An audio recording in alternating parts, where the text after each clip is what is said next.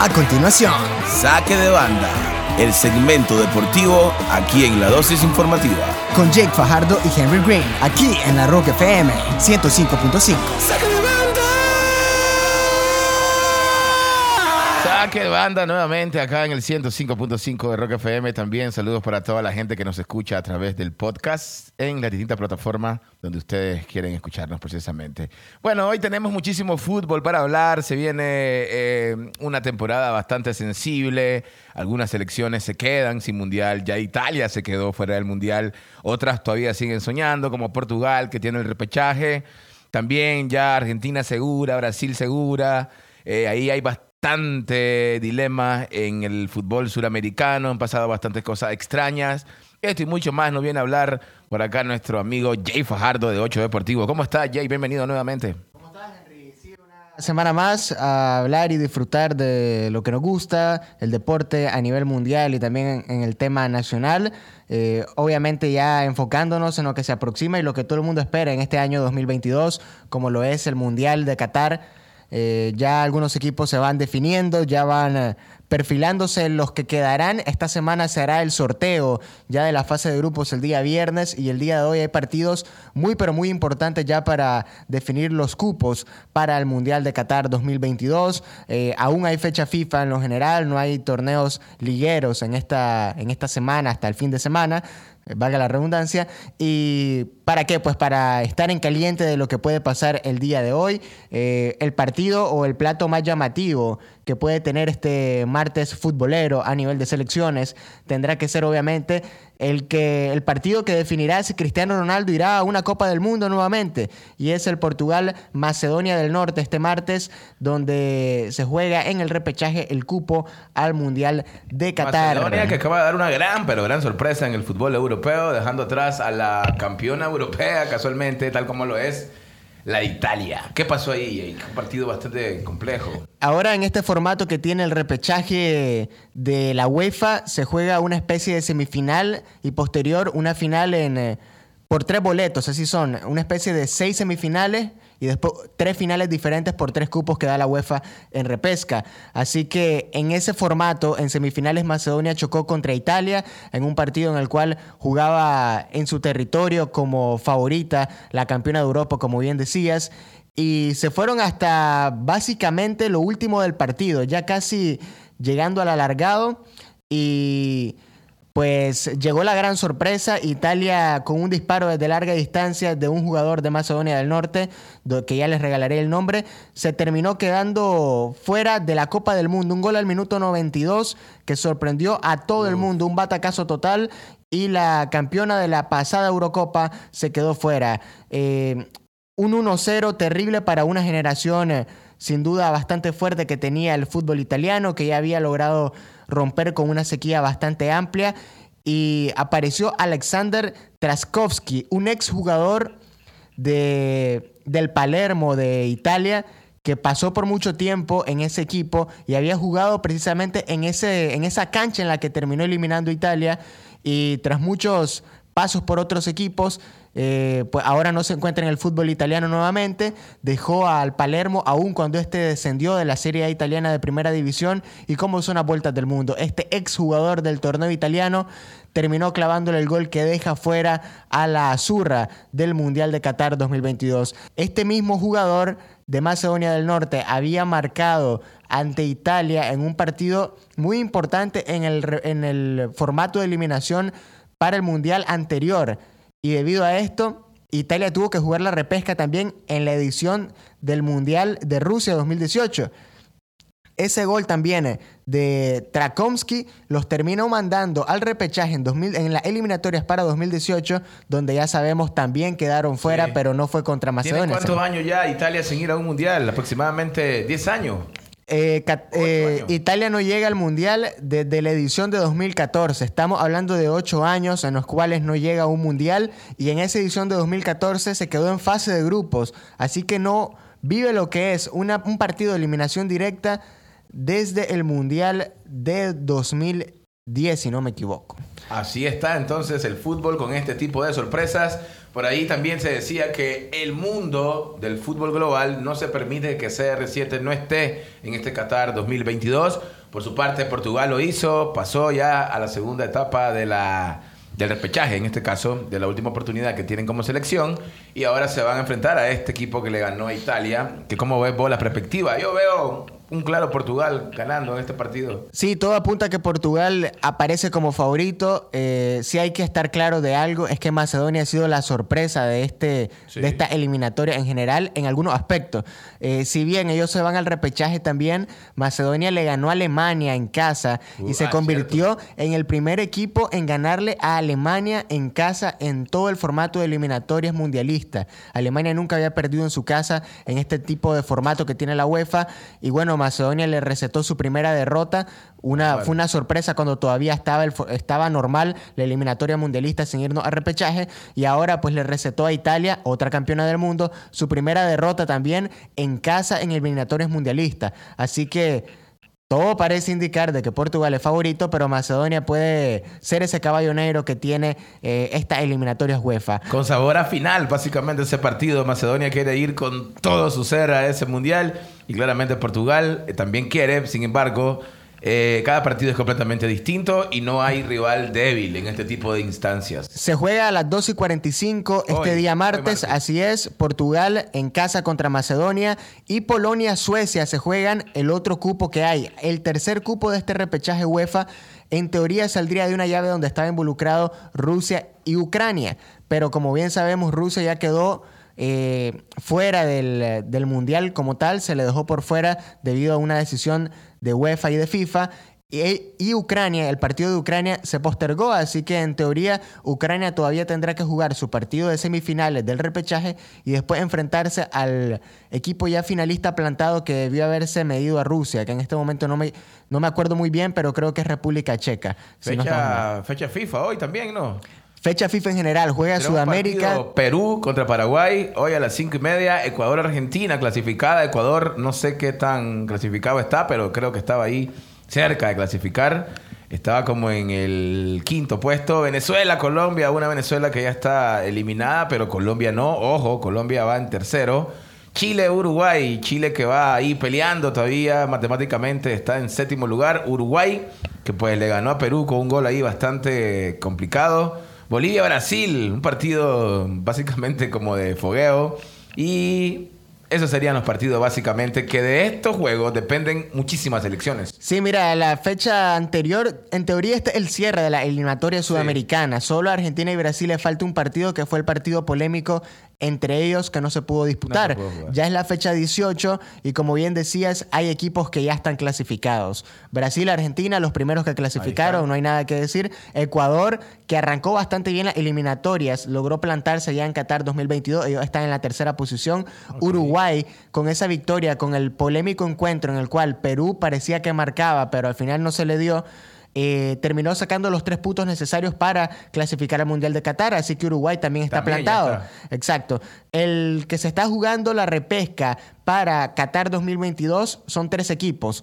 Eh, Perú, quien ya se encuentra en la quinta posición con 21 puntos, Colombia y Chile, que aún siguen con Colombia, vida. Colombia ahí. Chile está a dependencia de lo que ocurra, al igual que Colombia y Perú. Y Perú, pues que está en sus manos el pase de optar por el repechaje a Qatar. Si gana, 2022. pasa.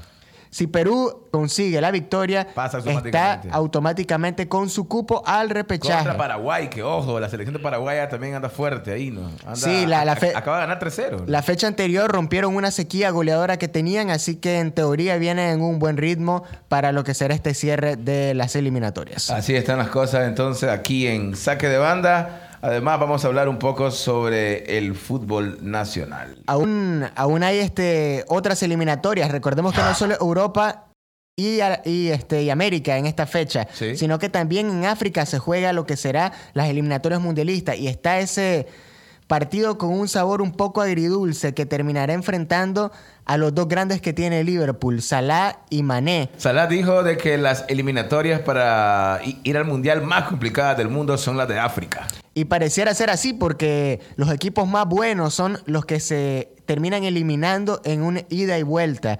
Ya se jugó en la ida y Senegal y Egipto tuvieron un partido muy bueno en el cual Egipto se llevó la victoria 1-0 con un autogol. Un autogol en el cual estuvo involucrado Mohamed Salah, que disparó al palo y después el portero de Senegal no pudo detener el balón. Se jugará también el día de hoy, esto en cuestión de minutos, a las 11 de la mañana, la vuelta en territorio, mejor dicho, en la casa de Senegal, y ahí pues se quedará uno fuera, uno de los dos más grandes de Liverpool, Senegal o Egipto. El otro, partido otro partido que también se dará será Nigeria-Ghana, Argelia-Camerún, que Argelia sorprendió a Camerún, que es un habitual en, eh, en este tipo de mundiales, y Túnez-Mali y Marruecos-Congo. Bueno, ahí en las eliminatorias de África. Estos, estos equipos que, que también dan todo para poder pasar. Hay una fanaticada bien intensa que de alguna manera u otra como que omite un poco el contexto social de, ese continente de África, la pobreza, la falta de agua, de comida, y pone su esperanza en este tipo de deportes, ¿no? Entonces, créanme que son bastante apasionadas, los estadios tal vez no brindan las condiciones necesarias, pero se vive toda una fiesta cívica, pacífica, en un continente tan golpeado por bastantes guerras civiles, entre otros factores negativos. Así que Salap lo dijo, vos lo confirmás, y seguramente así es. Las eliminatorias más difíciles son la de África. Y ahí está, pues, entonces, cómo va la jugada. Vamos a, vamos a hablar ahora sí de fútbol nacional. Esto es Saque de Banda. de fútbol que está siendo bastante criticada, como de costumbre, por todos los seguidores del balompié nicaragüense, porque se está fogueando con equipos de segunda, equipos de primera mexicana, que posiblemente no, no tienen la capacidad de fútbol para poder foguearse bien con una selección tal como lo es la de Nicaragua. Sin embargo, tampoco los resultados han sido buenos. Quedaron empatados, tengo entendido, pero vos vas a entrar en esto. Par de empates y una derrota fue el récord que tuvo Nicaragua en esta gira por México contra equipos, como bien decía, del área, del territorio azteca. Esto algo extraño porque al final pues uno espera de que en una fecha FIFA eh, un país pues tenga fogueo contra otros similares. Sí. Eh, sin embargo, pues esto es parte del plan en teoría que tiene ahora Finifood y toda esta cuestión en busca de llegar al mundial que viene. La azul y blanco, así que tuvo tres partidos de cara pues a un fogueo in- algo interesante. El cierre de este fogueo fue el domingo contra el Atlético San Luis en un partido que quedó empatado 2 a 2. Si hay que tomar a alguien como referente de esta selección hoy por hoy, tiene que ser Byron Bonilla, el jugador granadino Golazo. que aparece en el fútbol de Costa Rica. Él se encuentra jugando en el Cartaginés de Costa Rica. Anotó dos muy buenos goles durante toda la gira. Sí. Uno el domingo, como te decía, en el partido de Atlético San Luis contra Nicaragua, eh, que terminó quedando 2 a 2. Un penal de Juan Barrera y un excelso golazo de Byron Bonilla que le, peló- que le pegó desde fuera del área de pierna derecha para definir y eh, pues darle un poco de alegría a Nicaragua que por lo menos aspi- aspiraba o tenía la sensación de que podía quedarse con par de victorias. Eh, Necaxa eh, fue el otro, otro de los equipos con los que se midió Nicaragua. Ese fue un empate 1-1 contra un equipo que en su mayoría era conformado por jugadores de categorías inferiores. No era el Necaxa meramente de primera pues. división, pues para que se den una idea, jugadores que en su espalda tenían hasta número 120, el número 80 y pico. Un y... poquito de vergüenza, ¿no? Esto es como que una selección venga. Claramente que el nivel de fútbol que tenemos, pues tampoco está por encima del mexicano. Que tampoco el mexicano es bueno, pero aún así nos ponen a una selección ABC, loco. Nos ponen a un equipo a veces, ni siquiera, ni siquiera una selección, un equipo ABC, como bien decís vos. Y pues, al final esto en teoría le sirve para foguearse con otro tipo de jugadores, a, a los pinoleros, pues al, al equipo nicaragüense. Y como te mencionaba, Puebla fue el rival más fuerte o el equipo que tuvo por lo menos a los rivales, a los jugadores más de mayor clase. Este, en este amistoso, pues Puebla terminó llevándose una victoria 3 a 1, eh, con algunos nombres conocidos eh, de que habían militado en primera división de- del fútbol en general de México. Y fue en teoría el rival más fuerte que tuvo Nicaragua y se reflejó obviamente en el resultado, que al final terminó siendo un 3 a 1 que tuvo una pequeña alegría, Bonilla marcó, eh, fue un golazo también en ese partido, uno de los dos tantos que tuvo Byron durante esta gira, pero al final le termina dando vuelta el Puebla con total facilidad ante este equipo de el Fantasmita Figueroa, pues que tuvo sus sensaciones buenas en algunos tramos de los encuentros, pero pues estamos hablando de que son, Barrera también. son los primeros tres partidos, sí, andaba Barrera en esa fila, andaba Jaime Moreno, de los, de los nombres pues conocidos que tiene ya la selección, y al final pues no logró quedarse con un solo triunfo durante esta gira. Ok, ok. Eh, aspectos positivos o negativos de esta gira, selección. ¿Te dejó un buen sabor de boca, Jake?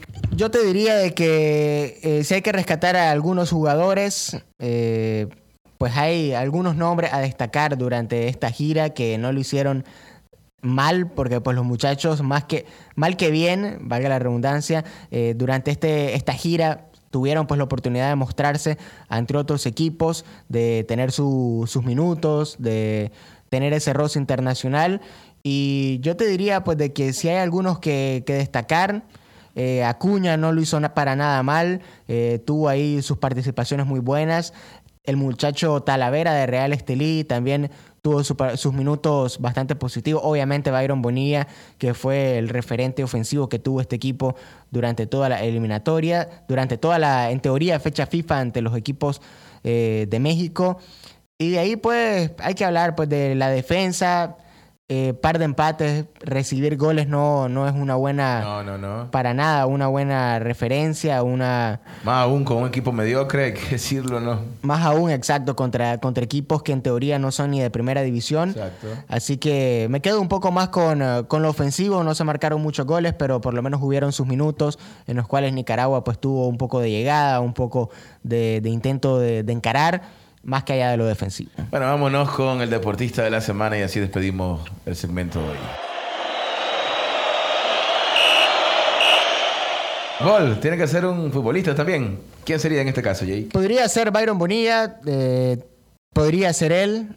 Eh, si queremos hablar de fútbol, se lo damos a, a Bonilla, el jugador granadino. Pero también el día de hoy salió una muy buena noticia para los amantes del béisbol nicaragüense. Eh, JC Ramírez, el, eh, de la- el muchacho de la 14 de septiembre, lanzador, un eh, ex Grandes Ligas, el día de hoy en sus redes sociales dio a conocer de que tiene un contrato nuevo en el béisbol organizado de Estados Unidos y será con los mellizos de Minnesota, algo que no había logrado hacer alguien o que solo alguien de un gran nivel puede hacer e irse del béisbol de grandes ligas a jugar a otros torneos como lo hizo él en Asia y volver nuevamente. Así que JC Ramírez, después de su paso por los Diamondbacks de Arizona, por los Angels de Anaheim, regresa ahora de nuevo al Bueno. béisbol de grandes ligas y lo hará con los Twins, con los mellizos, hasta donde conocemos. JC tiene contrato de ligas menores, así que veremos qué oportunidades le dan allá a un lanzador experimentado como lo es. Y hablando de deportistas nicas en el extranjero, por ahí salió el joven este que anda dando de qué hablar en el básquetbol universitario, que sale con una chelita de vacaciones y sale un meme abajo, Jonathan Loisiga con la, creo que es de Chuntales, su esposa, siempre el Nica atacando al Nica, dice, este sí eligió bien. el otro brother que ya arrancó, parece las vacaciones allá. donde- Sí, Norshad Domier. Exacto, el nombre bastante extraño. El, el muchacho del cual decís que se hace meme. eh, si nos están escuchando cualquiera de los dos, Mentira, tomen- Nico, tómenselo con like, con, con tranquilidad.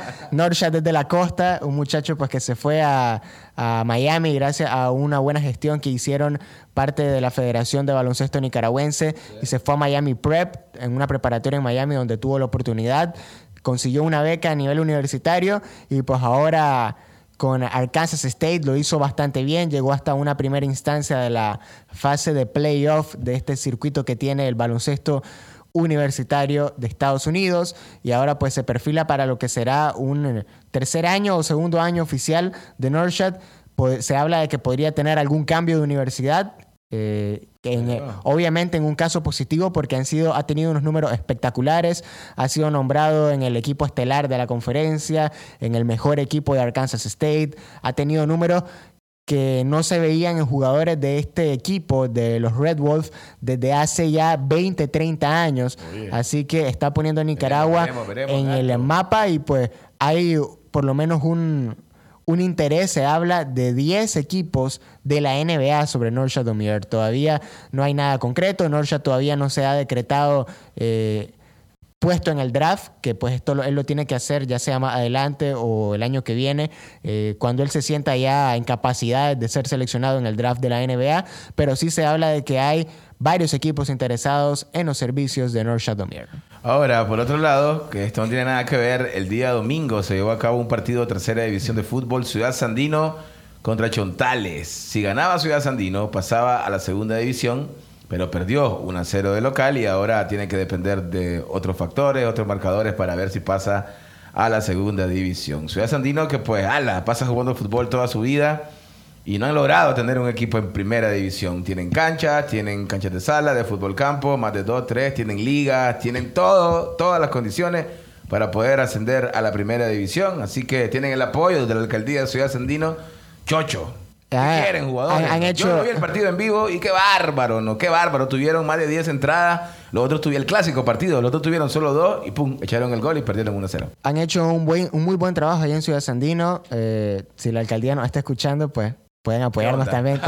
nos podemos, podemos ponernos a conversar por acá, pero sí, hasta los Dantos han tenido partido ahora en Ciudad Sandino. estaba jugando los el Pomares, domingo. el Pomares se ha estado teniendo algunos partidos como local allá del Sí. equipo de los Dantos y hay que hablar algo al respecto. Ofilio Castro en el partido que tuvieron los Dantos el fin de semana allá en Ciudad Sandino eh, se vio involucrado en una cuestión de insultos o gestos Ah. inapropiados Bueno, al es anotador. bien apasionado también el público. Sí, es bien apasionado el público ahí. Con el béisbol ni se diga. Se dedicó pues, a, a involucrarse con el anotador del partido y la comisión le terminó implantando una multa de mil córdobas a Ofilio Castro, ex firmado de Grandes Ándale. Ligas, un reconocido pelotero del béisbol nicaragüense, por los gestos obscenos, en teoría, que estaba haciendo al anotador del partido, que le terminó decretando un error en vez de hit, si no me equivoco. Y pues, esto ocurrió en Ya el entorno del Pomares del fin de semana. Ah, qué gran relajo en Ciudad Sandino City. Qué buen trabajo con el deporte que están haciendo en Ciudad Sandino desde hace mucho tiempo, no solamente desde ahora. Con esto terminamos. Hay que de.